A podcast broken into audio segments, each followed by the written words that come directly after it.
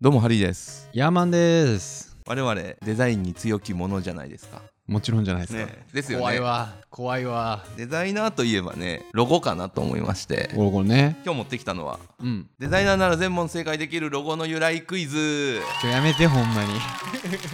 俺の弱いやつやん。全く知らんもん俺。この前なんかロゴの本をこうパラパラとめくってたら、うん由来とか書いてるじゃないですか結構、うんうんうんうんうん。由来部分だけをうん言うので、どこの会社か当ててほしいんですよあ逆パターン？まあ逆ですねいいよ。 わからんけど。 5問あります、うん。まあ、問題文の途中で分かったら答えてもらっていいんではいはいはい。まあ問題文の途中で分かるほど知識があるということで超有名企業のロゴでしょ？全部知ってますねうんうんまあ最初じゃあ簡単なやつからいこううん。かな、うん。問題ドメイン名がそのままロゴになっており文字の下には笑った口元を表現した矢印が描かアれマゾン。正解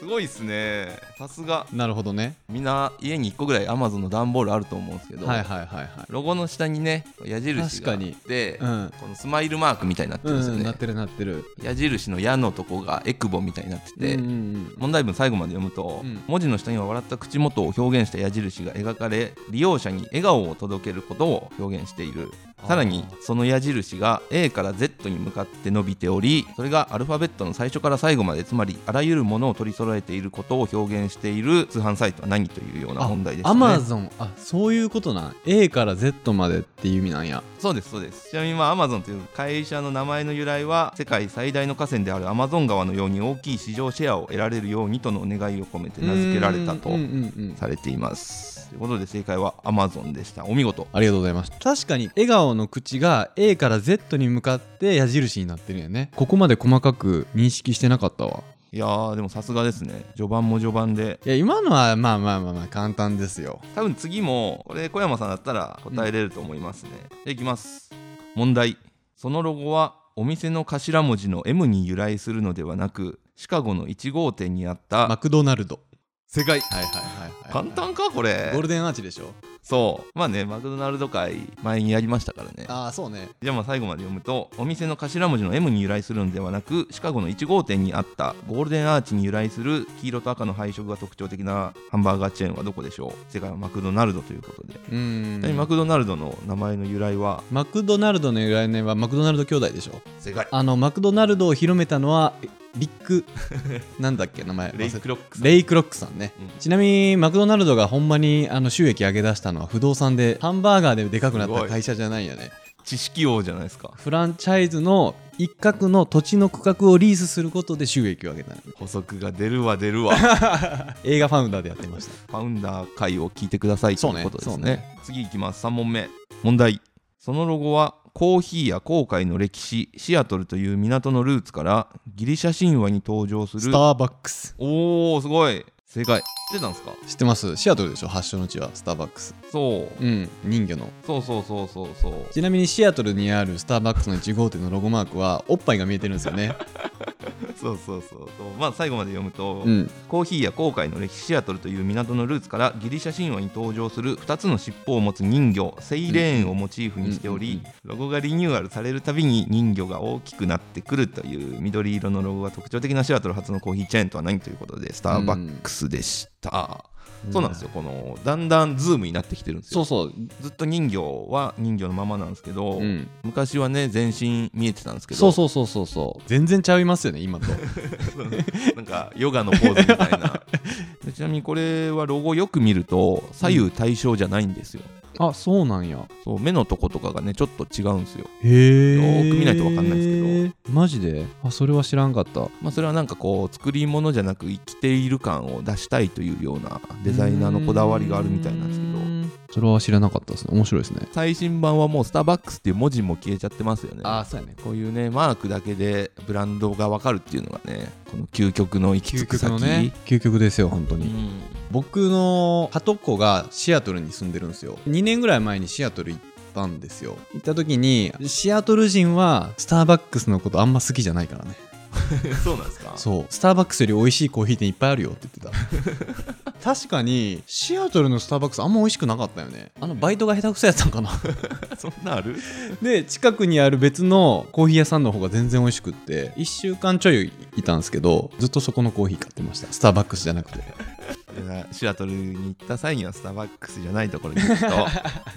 いいと、ということでねいや全問正解ですねここまで最後までいくぞ続きまして問題アルファベット6文字のそのロゴは1文字につき1色で構成されその色は色の三原色である青赤黄色に加え三原色のような既存の枠組みにとらわれずに遊び心を忘れず常に挑戦する姿勢を表すために緑を加えた合計4色からなる世界的な Google? 世界あー Google かなと思いながら聞いててんけど青赤黄色っていうのが色の三原色としてあるんですけど、うんうんまあ、そこに緑っていうのが多分光の三原色の RGB 赤青緑かを足した4色になってるんじゃないかなとでこれ難しいのがねマイクロソフトのロゴも田んぼのはいはいはいはいはいはいはいみたいなマークで同じ色なんですよあでも全然イメージ違うなマイクロソフトなんか変わりましたよねロゴ昔はなんかこの旗みたいな感じだったんですけど今はスクエア型になってるよねうんフラットなうんほんまやこれも光の三原色っていうことレッド同グリじーンブルー配色なんですよマイクロソフトとグーグルなんと Google ねうんうーん今 Google という名前の由来はこれ有名なんですけど、うんもともとグーゴルという10の100乗を意味する数学用語をつけようとしたもののうんうんスペルミスでドメインを取得してしま い後から間違いに気づいたもののまあええやろとそのまま Google を使い続けたというそんなもんですよね 結構だからロゴって頻繁に変えてますよね意外に変えてますね、まうあ、んずっと変えないっていうところもねありますけどねコカ・コーラとかね IT 系はね意外に変えちゃってますよねドコモとかもね変わってるしねもっと言えば NTT のロゴとか力強かったのにね俺あれ好きやってんけどねあーあれね僕もちょうど調べてる時見たんですけど、うんこのロゴに名前がついてて、うんダイナミックループっていうやつです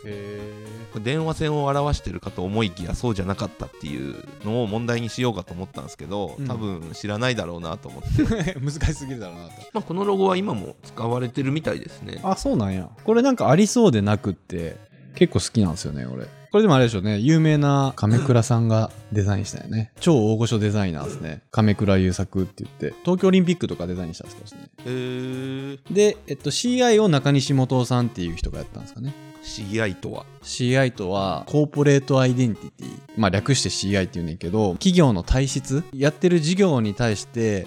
どう変えていったらいいかとかどうすればいいかみたいなところも全部ひっくるめたのが CI なんですよね例えば飲食店とかで言えば「いらっしゃい!」っていうのか「お客様いらっしゃいま せ」っていうのかみたいな、企業の体質インナーブランディングとかも含含めて変えていくでビジュアルももちろん変えていくみたいなんでーえ俺じゃあ今4問正解そうですよもうじゃあ最後いきますかじゃあいきます最終問題はい問題お店の名前を声に出して読んだ際に英語のドーター娘ですねドーターと間違われないために名前の前ではなく後ろにアクセントがつく記号として2つ目の「O」だけ黄色に変わっている1980年に表参道で1号店がオープンした業界最多の店舗数を持つコーヒーチェーンとドトール世界ドトールって言いかけた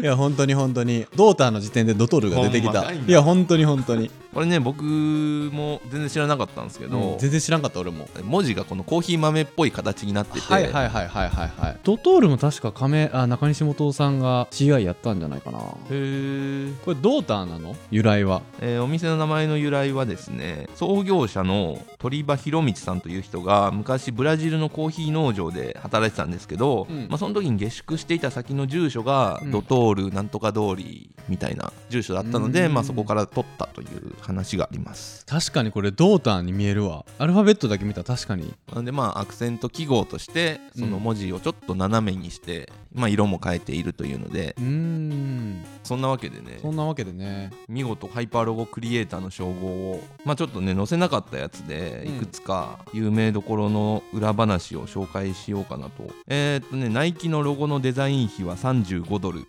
うーん約1万2600円、うんうんうんうん当時デザイン科の学生であっうんたキャロライン・デビッドソンという女性の方が作ったそうです35ドルナイキもねすごいよね歴史が日本むちゃくちゃ絡んでますからね神戸とかナイキの作った創業者のフィル・ナイトっていう人の自伝がシュードックですねそうそうそうそうそうこの人の生涯が書かれててなんか鬼塚大河そうそうそうそうそうそうそうそうナイキの靴ってすごい鬼塚タイガーとゆかり深くってめっちゃ面白いですよこの話ねえこれぜひ読んでいただきたい、シュードック、靴にすべてをというのね、そうそうそうそうまあ、あとねアップルのロゴのリンゴにかじった部分があるのは、うんこれ結構いろんな説あるんですけど、ねありますよねあれね、えーデザイナーの人が言っていたらしいという話はさくらんぼと見間違えないためさあー面白くないちょけてんだろどうせそのデザイナーアダムとイブのそうそう知恵の実とかねっていう説がね説もあり一ますしね番有名なんですけどあとはかじるっていうのがバイトっていうので、はいはいコンピューターの単位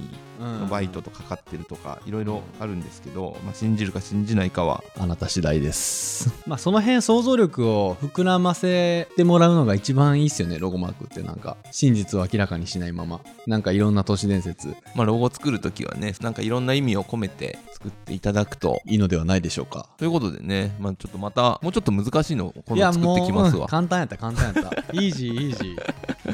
じゃあちょっと次回お楽しみということで、ありがとうございますはい、それではさよなら。